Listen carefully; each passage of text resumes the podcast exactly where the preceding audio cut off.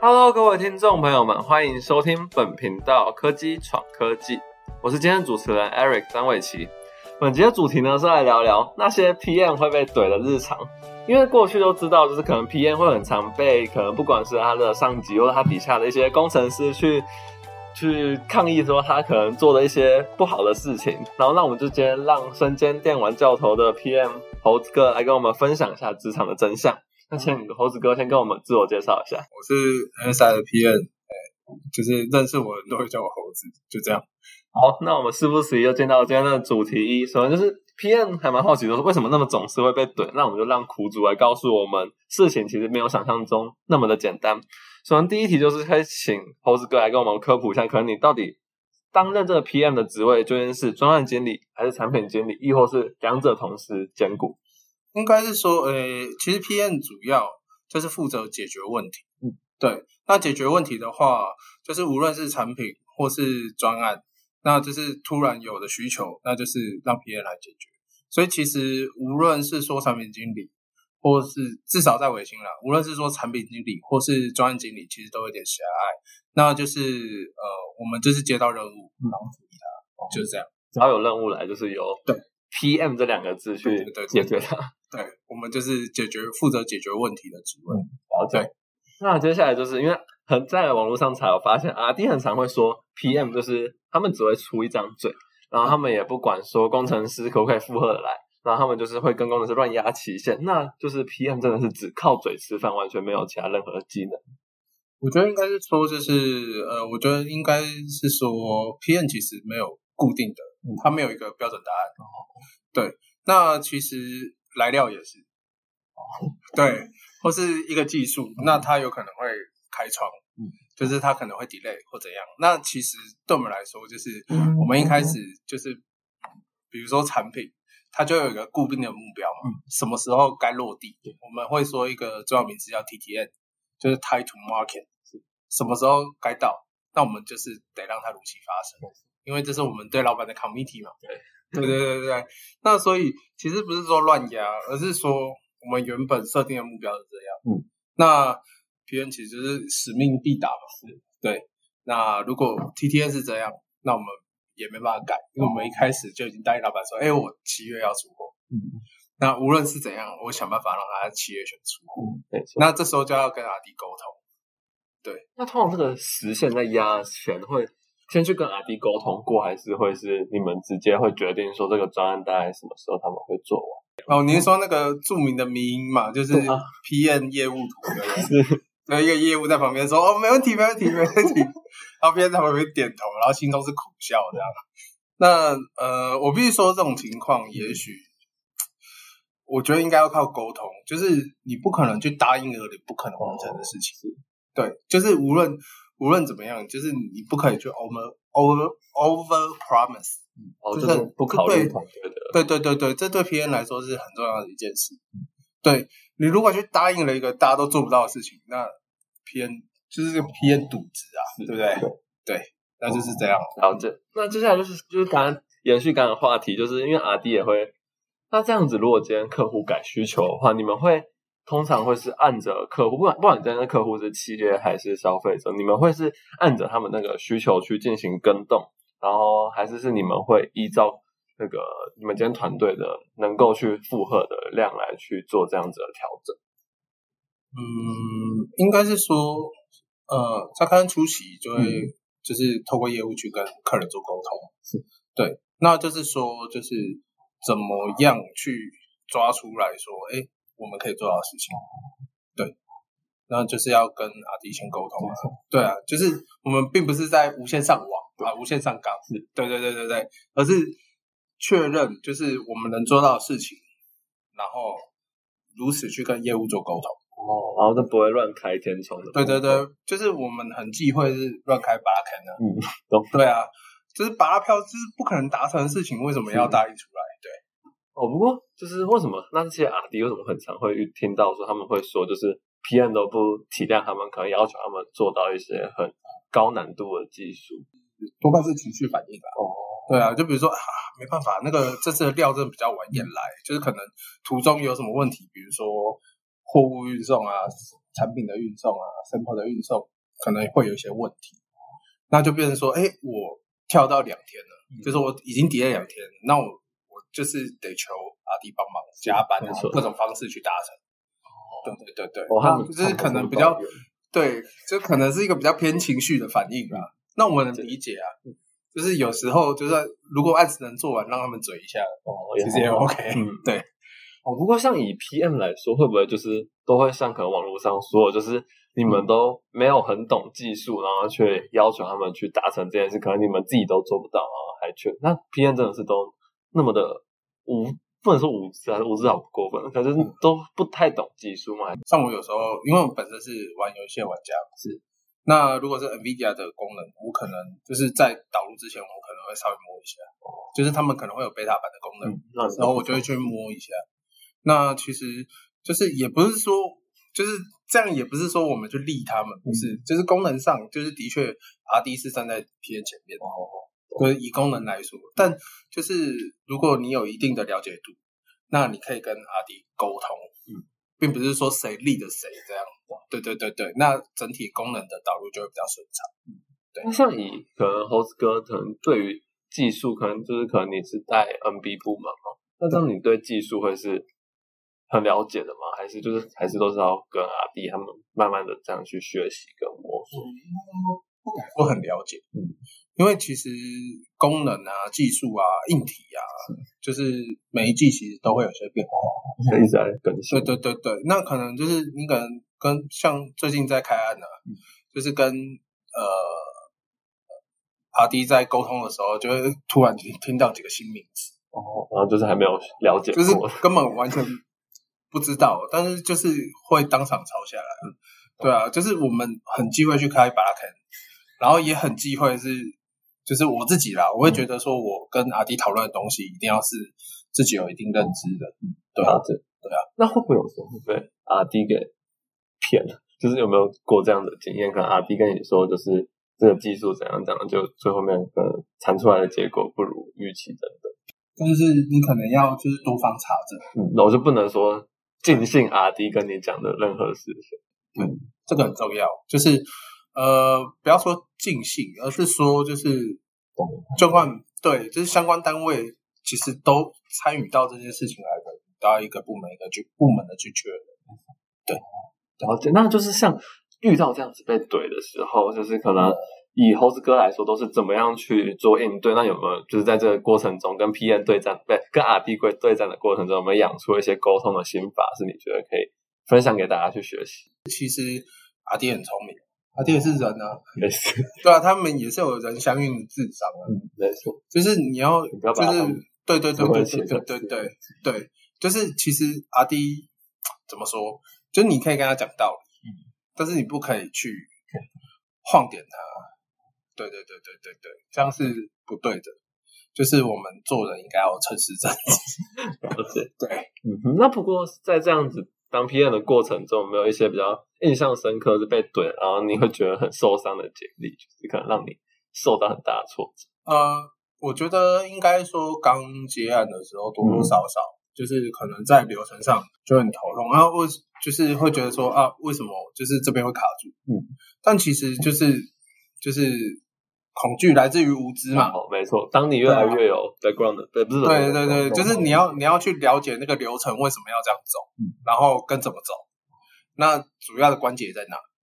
哦，走久了就会知道，也不会那么像一开始那么害怕。对对对对对对对。那就是无论何时都不可以放弃沟通。那即使有路卡住了，你想办法也要过去。心里名言。那接下来我们就要进到主题的部分。当就是猴子哥不再是 PM 的时候，我们去跟着他走过他过去一些走过的职业路。首先第一个就是最特别的是，我发现您是就是北大工行系出身，那这样子的工行背景，可能对像做这些工作有没有什么样的帮助？因为毕竟非本科嘛。就是没有我我我真的想不到要怎么把总经各经这些东西套用到就目前的工 工作上。对啊，就是。呃，怎么说？我觉得读大学是一种过程啊，就是很很有些人会很幸运可以用到自己本科的职能，嗯，但是其实我相信大部分就是 even 台湾大学生那么多，我相信能够用到本身职能去在自己的工作上的人也很少。真的是本科应该也很难吧？对啊因为因为像北大工学来说，嗯其实大部分的学生最后都是成为国会助理，是啊，或是考公职嗯。对对对对对，那就是呃，就是你其实你的生活圈会跟大学时代会有很大的一个割裂，没错，对，完全不一样。就是完全不一样啊。对啊，你要硬掰他说说一样，我觉得没有，嗯我觉得没有。但是就是一些就是态度，就是随学习上，就是就是你怎么面对你的工作，其实就跟你在大学的时候怎么面对你的分分组到报告是一样的。对对，你那时候投入多少？那如果你没有没有在大学的时候好好学习，怎么去跟组员沟通？是主要是在沟通这点上面沟通，然后怎么去安排你的时程规划？对，那怎么怎么去训练自己的责任心，克服自己的懒惰，把你该做的事情在时间内做好？有个像基本素养教育，对对对对对，其实其实呃，你到最后你发现就是在职涯上，嗯，就是大学这一段经历给你的帮助非常有限，多半都在人脉，就可能某个某个同学哦，现在已经成为 Google 某个部门的老板了。哦哇，那就有 但数也不是大学同学，是高中同学。哇 没事哦。刚刚提到大学都跑去当国会助理，也不可能。对对对对对对 对，类似这样。嗯因为其实对啊，说真的就是这样啊，就是其实就是基本能力的培养。对了解。然后就是有发现您在大学有一段还蛮，嗯我觉得可贵的经历，是你有去摇摇沙很大的那个地方哦去做打光的打工。那那样子一个，因为毕竟在打光嘛，就是一个幕后角度。然后那个那时候这个广告又红极一时，是一个当初很热的行销。那可能您在幕后是怎么去看这件事情的？就是可以跟我们分享。你都看到他在那边，对对对，因为瑶瑶当时有个有一个节目是跟电玩类相关的，然后就是看他在上面卖萌啊，很厉害。嗯，然后那时候因为我们大学戏剧社的指导老师刚好在华裔当毕业，嗯，对，然后他就问我们说要不要去看看，对对对对对，没想到可以这么近距离的看。真的还蛮开心。然后那天就是我记得还好像在海边，哇，然后是那种就是凌晨，然后天还微微亮，嗯，然后但是就是等于类似清场这样嘛，对，然后就是拿着反光板对着它反光，爽，对对对对对对，然后然后那个就是可能你打光打一打，然后可能导演走过来说，嗯，不行，还要再亮一点，然后你就有机会就盯着他看，然后当围着角度，还有对对对对对对，那一切都是合法的，嗯，对对，对对对，我也是迫不得已，嗯，迫不得已得去帮他做这件事情。对对对对对，所以是一个很棒的经历啦，对，就各种层面来看，对。那以可能行销这件事来讲，你可能觉得他那时候的这样的手法，可能跟你们以你可能进来维新去做在做 P N 的时候，有没有遇到一些相似或有帮助到可能去学习这样子的手法？是体验了，嗯，也碰不到现实。比对比较少，对，但是我之前前一段工作，因为我类似做行销类的工作，我那时候在就是电竞产业当等于说总编辑，那其实我觉得三大的整体，它最主要的核心就是如何去勾起人类的欲望，差点讲难听，对对对对，对，它可能不是。就是他可能不是真的要你的钱，但是要你去下载。好有效的导流。对，所以其实就是像我自己是迷信三的魔法嘛，嗯，对啊，那你怎么样去帮你的产品找三个卖点？这个很有效。对，那你当初来说，这个他除了瑶瑶，他还有其他卖点？我觉得应该是说他有个把一个 image 到大家印象里面，嗯对，就是比如说，嗯，某一段时间你突然找不到游戏玩，那你脑海里面突然就啊，山很大，啊，这个好棒的联想，然后你就会去玩了。对，去就有可能去下载。对对对对。不过就是因为您当初就是像刚才聊到的工程系这样子出身，然后你有发现你在大学的时候就有去科技业，就是微软实习过。那为什么当初会做出这样子的选择？已经可能在可能跳脱，可能同学，可能大家的同温层都是去当国会助理的一些实习，时候你去微软实习，那可能有什么样的一些收获，跟我们分享一下？呃，怎么说？因为我从小就还蛮喜欢打电动，嗯，所以我一直以来的想法，并不是说我要读什么系，不是我要成为怎样的人，我要成为太空人，我要成为爱迪生，我要成为某斯克。哦，这个可以，这个 对，这应该是古的。小时候都会想说，哎呦，我可以把我的兴趣跟我的 就是工作结合结合，对，超听起来超棒啊，超正。对，所以我就是就是找类似的打工，然后那时候刚好看到微软的实习在招人，那我想说，哎，他们有在做 Xbox。我们就去玩玩。他们有个职业叫 promoter，嗯，但其实就是就是会会有一些类似的 campaign，嗯，就是专案，然后或是就是在店头，然后去就是直接去销售，对，就是从计划到销售，那其实是一个很棒的，就是练习的过程，对啊，PSI 吗？PSI，那个时候叫 G G 什么忘了，哦，就是主要在做产品销售的部分。对对对，这会让你们真的直接去展展场去尝试哦，像什么资讯展啊、电玩展啊，对啊。然后那时候刚好是 Xbox 三六零吧，我记得是。然后卖一个东西叫肯内，就是你可以用身体当控制器。哇，对，那个很好卖，那超好卖，就是一季就可以做完一整年的哇，那么多目标，对啊，很厉害。像在现场的时候有什么样的感觉？因为毕竟他直面消费者，他都是可能推销的时候会什么。我觉得怎么说，就是让我意识到，就是 T A 很重要。就是电玩展的 T A 就是发臭宅男，那不这可以讲吗？可以啊，不会。就是有一股就是嗯淡淡的酸味，心酸。嗯，对对对对对对。然后再来就是资讯展，可能就是会有一些比较专业的人士。你说都不是，就 T A 其实是有差别。对 T A 其实是有差别。你要跟他讲的话也不一样。就变成说，你要怎么去面对每一个人，然后讲出他听得懂的话。是一件很重要的。人说人话，见鬼说鬼话。对，这是一种说法，就是，但是另外一种说法就是，你怎么样讲出，就是每个人都听得懂。哦哦，你说就不像刚刚那个跟阿弟沟通要用正常人，可能如果真是要卖东西给他们，就是想办法去说出他想听、那听得懂。对，像我们偏就是桥梁，嗯，就是你你就会觉得阿弟的话听不懂，对吧？会。那我就是要想办法，就是把对我们这是转译器，好的翻译句。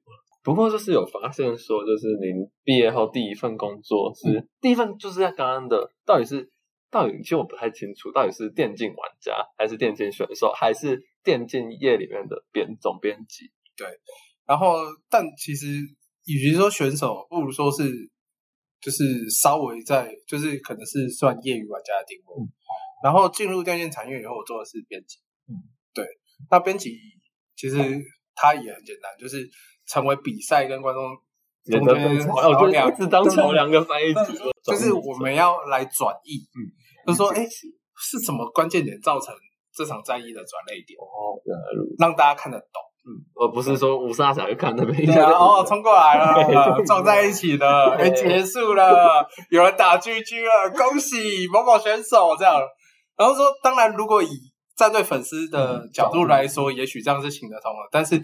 很多部分的玩家是想借比赛去了解、更了解游戏。哦哦，因为有的是可能透过这去学习一些战略之类，就要需要你们这种角色去。没有错，没有错。不过那当初选择，不管是选择业余玩家，还是变成电竞业里面这样子编辑，那为什么在这样的选择不会就是家里以后是觉得自己会觉得不稳定嘛？因为可能那时候电竞产业还没有那么的盛行。应该应该是说，就是我家是比较放任的态度。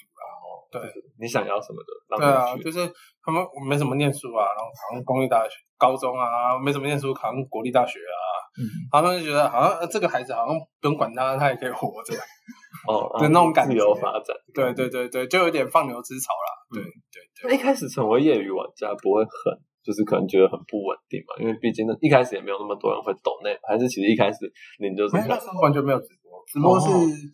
呃，应该说英雄联盟出来以后，就是呃，它跟图体有跟比较紧密的结合，大家才了解哦，原来这是一个 business model 哦。所以在那之前，尽管特许的前身 Justin TV，我不知道你有没有听过？有有听过？对对对，那时候还很早，那那时候已经可以直播，大概二零零八、二零零九年，对，很久。对，那时候星海的比赛才刚开始，然后台湾其实要看星海比赛，都是台湾这边的人。在 Justin TV 上面盗播大陆的哇，还 盗播？对对对对对对对，所以一开始是这样的。那时候其实没有人在靠直播赚钱，嗯，那那靠什么赚钱？那个时候没有啊，就想办法自己拉赞助啊。哦还哦，还可以自己，就对自己当做。我不知道你有没有听过以前像是很早以前的 CS，他们都是一些网咖店队，有没有？就是哦，反正不管怎么样，我在这边喝免费红茶，哦，然后开免费的台，然后我就是这间店的职业选手了，那怎么玩给别人看？那时候如果没有直播的话，我就没办法啊。我们就是自己玩自己，然后玩。对啊对啊就参对啊加一些有他们主办方办的比赛，就大家也是看不见的。对对对对对，哦对啊，因为像其实 TPA 的前身就是 For Win 嘛，嗯，然后他们其实也是就是业余队，然后只是被 Garena 找去，对，那时候还叫 GGC 吧，啊，这好不能讲，这是黑历史，是不是？啊，只有就 Garena 对 GGC 这一段时间的历史，那还是不要讲，我气对味风那个啥。对好，那接下来就想问说，可能就是你在从这样子一个业余玩家后面变编辑，然后后面就是又有说你变电玩教头嘛，那这样子在电竞业应该算是已经闯出一片自己的世界。那为什么后面还选择回到这种比较偏可能电竞产业的比较偏是这些设备产出的这些企业来去做 PM？就是电竞要成为红海的，对，因为其实你看像现在，没错，对啊，很多玩家都爱对电竞产业的竞争越来越激烈，所以电竞从业人员来说，并不会有比较好的出路。我就会被限制在这个对对对对，应该说这个产业会一直存在，而且一直会有相关的需求。但是对于从业人员来说，并不是一条定的路。甚至连当编辑都不会是很稳定。不会啊，因为因为可能游戏一下电竞有有一些它的局限性在，比如说规则啊，比如说版本啊，我们常说一代版本一代神。嗯，对啊，就比如说啊，上一版那个那个 德莱文很强，嗯，然后下然后这一版直接削弱，然后相关的装备还再削一轮，哇，那就变成上一版是神的角色，到这一版突然不能玩了，嗯这种事情很多啊。真的变叠很大。对啊对，那就那就可能造成什么？就是比如说像我们说电竞产业，它本质本质上面还是运动嘛。那运动来说，你不会看到 Jordan 因为某个规则改烂以后，他突然变不能打哦，球，对啊，对对对哦，可是这个运动会哦，对啊。但是电竞的话，可能会因为版本嗯，造成一个明星选手陨落。那这样真的好，对啊，那就对从业人员来说，就比如说哦，我以前在捧了嗯，三四年的人，然后忽然突然一个改版，然后没有想到这个点，完全没有成绩啊。嗯，对，啊就是电竞就会发生这种事情。哦，然后是反而回到这种比较设备的行业会比较更加的对对对稳对定。嗯，那那我什么契机就是你被来，就是你来到微信呢？哦，应该说，因为维新以前是就是我在的电竞组织有一个组织叫 TSO，我不知道你有没有听过，叫台湾电子竞技联盟。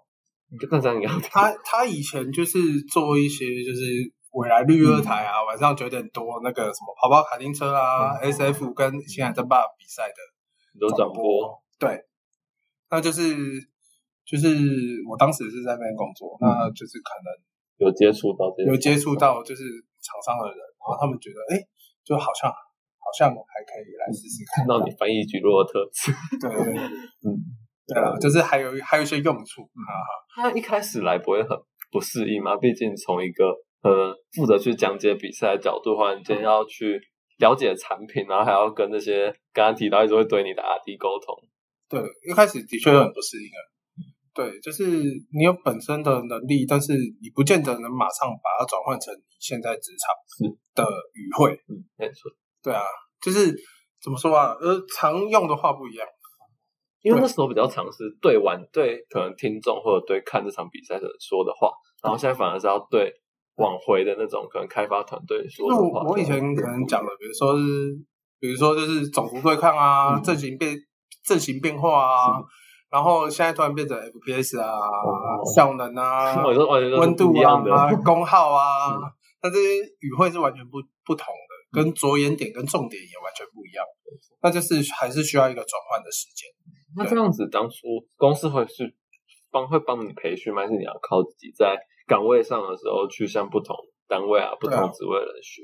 我觉得应该是说刚进来的时候，因为当时在比如说媒体产业、电竞相关的媒体产业，其实算比较顶尖的位置，对，因为比较早期。是没错。比如说当时是没有所谓的电竞媒体这种哦，这种职位，都是编辑。嗯但我们是算比较早在这块有耕耘，所以其实就是从一个比较职业顶尖的位置，然后退到需要重新学习的位置。哦，对啊，那就是会很不习惯了。